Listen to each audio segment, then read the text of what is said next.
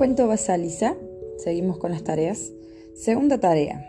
Dejar al descubierto la tosca sombra.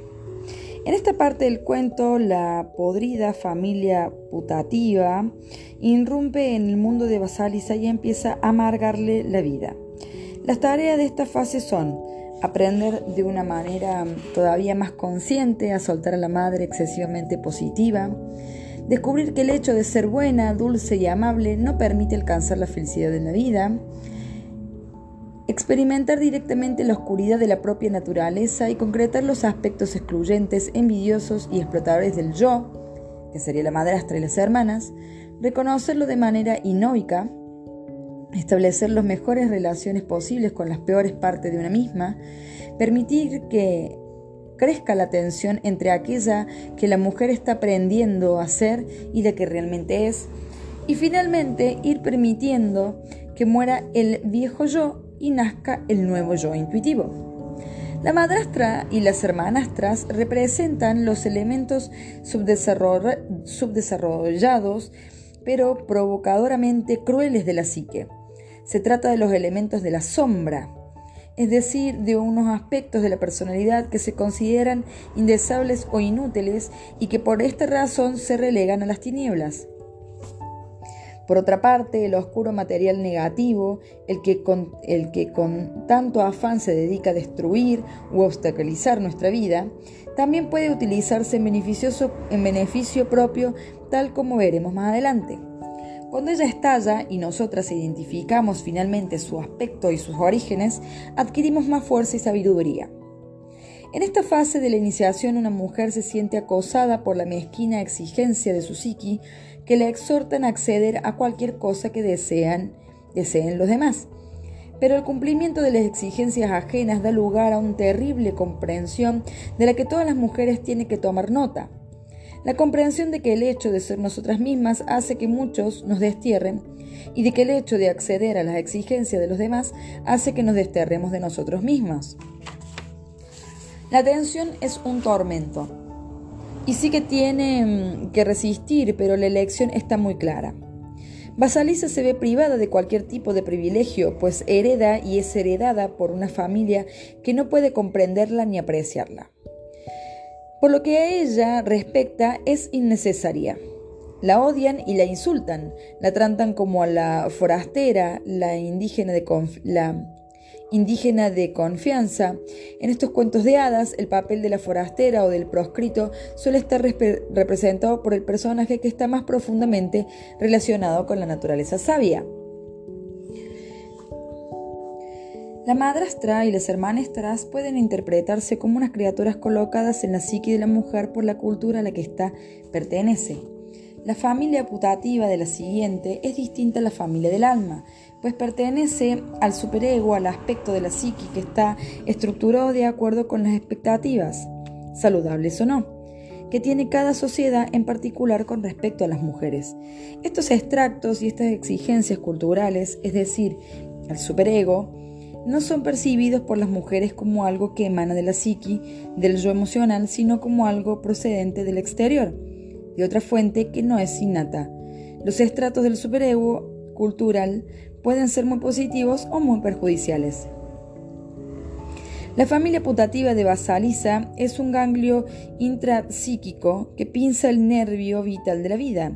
La madrastra y la hermanastra entran en escena como un coro de viejas brujas que la pinchan diciendo, no lo vas a poder hacer, no vales lo bastante, no necesitas el valor suficiente, eres estúpida, sosa y vacía, no tienes tiempo, solo sirves para cosas sencillas, tienes una capacidad limitada, déjalo mientras puedas. Pero puesto que todavía no es plenamente consciente de sus facultades, Basalisa permite que este mal ponga obstáculos a su cabo salvavidas. Lo mismo nos ocurre a nosotras. Vemos en el cuento que la intuición que tiene Basalisa de lo que está ocurriendo a su alrededor es muy vaga y que el padre de la psiqui tampoco se da cuenta del ambiente hostil que lo rodea.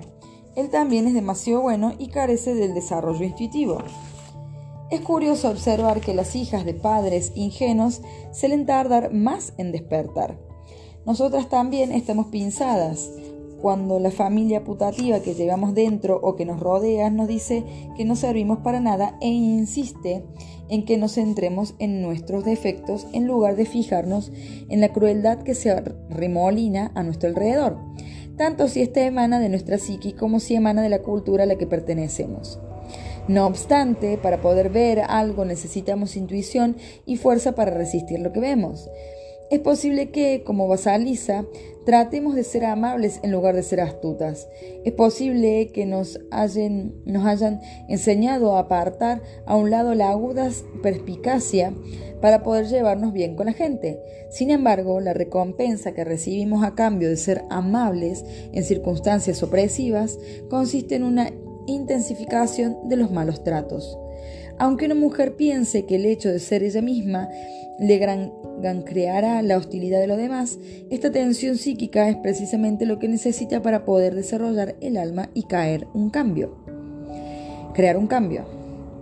Por eso la madrastra y las hermanastras deciden enviar a lejos a Basalisa, pensando en su fuero interno. Vete al bosque, Basalisa, vete a ver a Baba Yaga, y si sobrevives, jaja, cosa que no ocurrirá, puede que te aceptemos. Se trata de una idea de, importancia decisiva, que muchas mujeres se quedan atascadas a medio camino de este proyecto de iniciación, como si estuviera medio dentro y medio fuera del aro.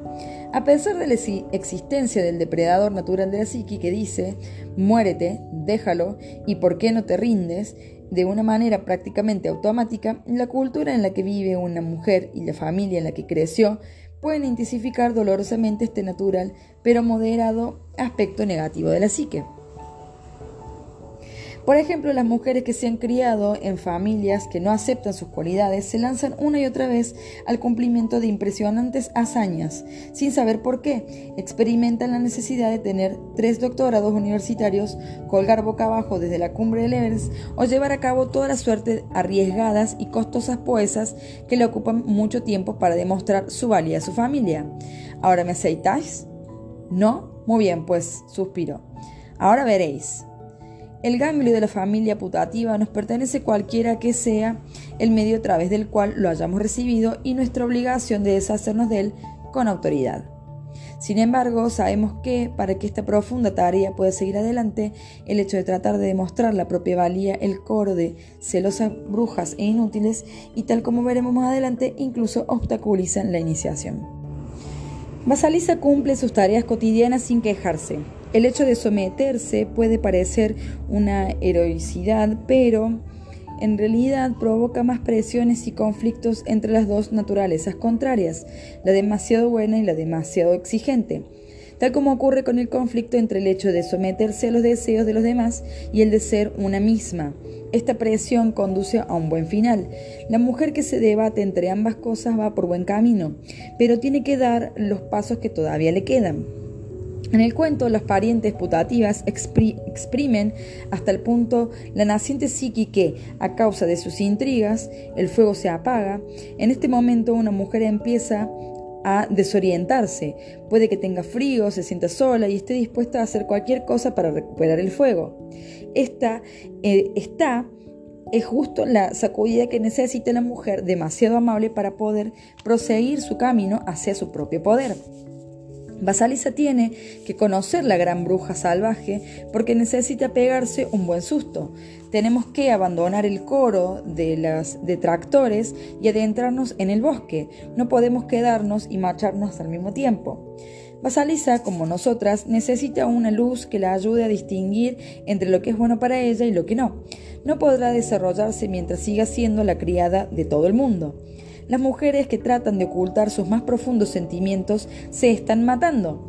El fuego se apaga, es como una dolorosa forma de cese temporal de las funciones vitales, pero al mismo tiempo, y quizás con una cierta crueldad, el hecho de que el fuego se apague ayuda a Basalisa a salir de su sumisión y la induce a morir a su antigua vida y a entrar temblando en una nueva vida basada en una clase más antigua y más sabia de conocimiento interior.